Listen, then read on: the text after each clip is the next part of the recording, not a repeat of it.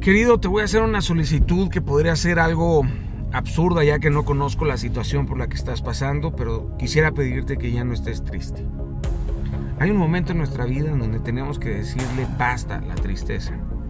Por más abrumadora que sea, por más mierda que tengamos encima de nosotros, por más dura que sea la vida y por más golpes que recibamos. A veces la vida, por supuesto, parecería que se eh, se encapricha con nosotros, ¿no? Y está dispuesta a acabar con el último gramo de fe que nos queda. Eh, pero es justo ahí en donde tenemos que decidir levantarnos de nuevo. El éxito aterra, nos da muchísimo miedo fracasar, nos da miedo no dar el ancho, nos da miedo fallarle a la gente que tiene altas expectativas de nosotros y a veces en nuestra intimidad sabemos que no podremos cumplirlas y que tarde o temprano les vamos a fallar. Pero la vida no se trata de llegar, sino se trata de atreverte a saltar.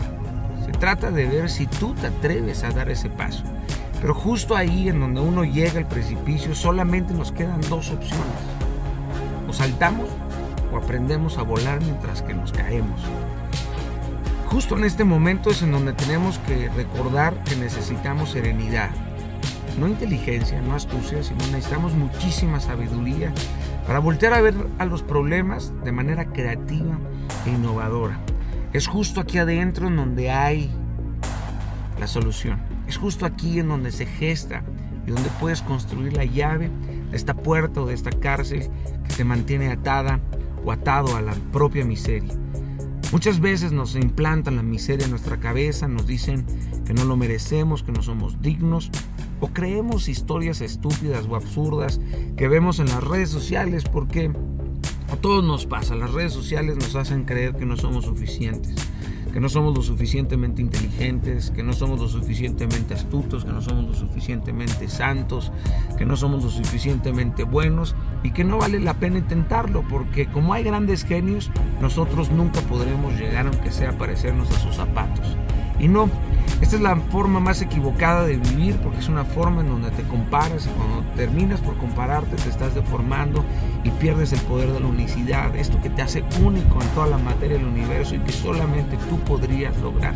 No existen talentos pequeños, no existen talentos gigantescos, solamente existen personas que hacen las cosas hasta que las consiguen. Son esos que terminan de ser tercos que ponen toda su fuerza y que les importa más la dirección que la velocidad con la que consiguen las cosas en esta vida. Va a haber gente que te va a decir que no lo vas a lograr. Suelen ser estos personajes que forman parte del club de los perdedores, ya que lo único que tiene un perdedor para ganar es eh, integrar a un nuevo personaje a este club del fracaso mental. También tienes que saber que entre más subas a la cumbre, más solo te vas a quedar. El éxito es un lugar tremendamente solitario. Es un lugar de hecho muy doloroso. La gente piensa que es más fácil eh, vivir en la depresión que vivir en la felicidad y no. Eh, se necesita un compromiso muy profundo para vivir en la felicidad constante, en el contentamiento diario. ¿Por qué? Porque entre más subes, más solo te quedas, pero más gente te quiere tumbar porque estos personajes están en la llanura y te van a estar gritando que tú no mereces estar ahí, que eres impuro, que no eres santo, que no eres lo suficiente chingón, que eres un mentiroso o que has utilizado herramientas equivocadas para llegar al lugar en donde estás. ¿Por qué? Porque hoy en el mundo el éxito es sinónimo de corrupto, es sinónimo de ratero, es sinónimo de, de vendedor de humo, de lo que tú quieras, ¿sabes? Pero no les creas. No les escuches, deja de escuchar a los que se arrastran para que por fin puedas comenzar a volar y puedas llegar y conquistar la vida que quieres, no la vida que simplemente te tocó. Eh, espero de verdad que estas palabras puedan servirte no únicamente de motivación y de inspiración, sino que las hagas vivas, que las conviertas en una convicción profunda.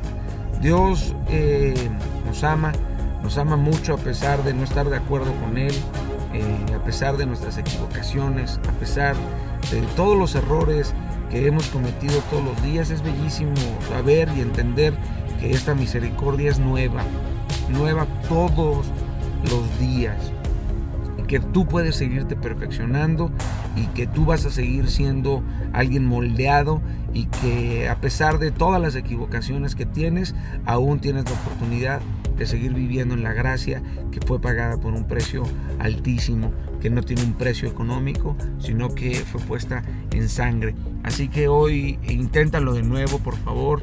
Eh, no, no, creas que no va a llegar el amor de tu vida, no creas que tú no eres creativo, que a ti no se te ocurren ideas increíbles, que esto solamente está hecho para algunos grandes genios seleccionados y que, y que por qué te pasan a ti solamente cosas horribles y a otros les pasan cosas increíbles. Eso es una, es una mentira, tú no les creas esto, el éxito sí termina por ser un mentiroso, pero ve y vive esa vida, vive esa autenticidad con la que fuiste creado y hecho, sin importar en dónde hayas nacido, sin importar lo que te apasiona, no tendrías por qué quedarte estático, no tendrías por qué dedicarte solamente a un solo talento, a un solo don, no tendrías por qué pensar de verdad que, no puedes expandirte mucho más allá de tus eh, competencias.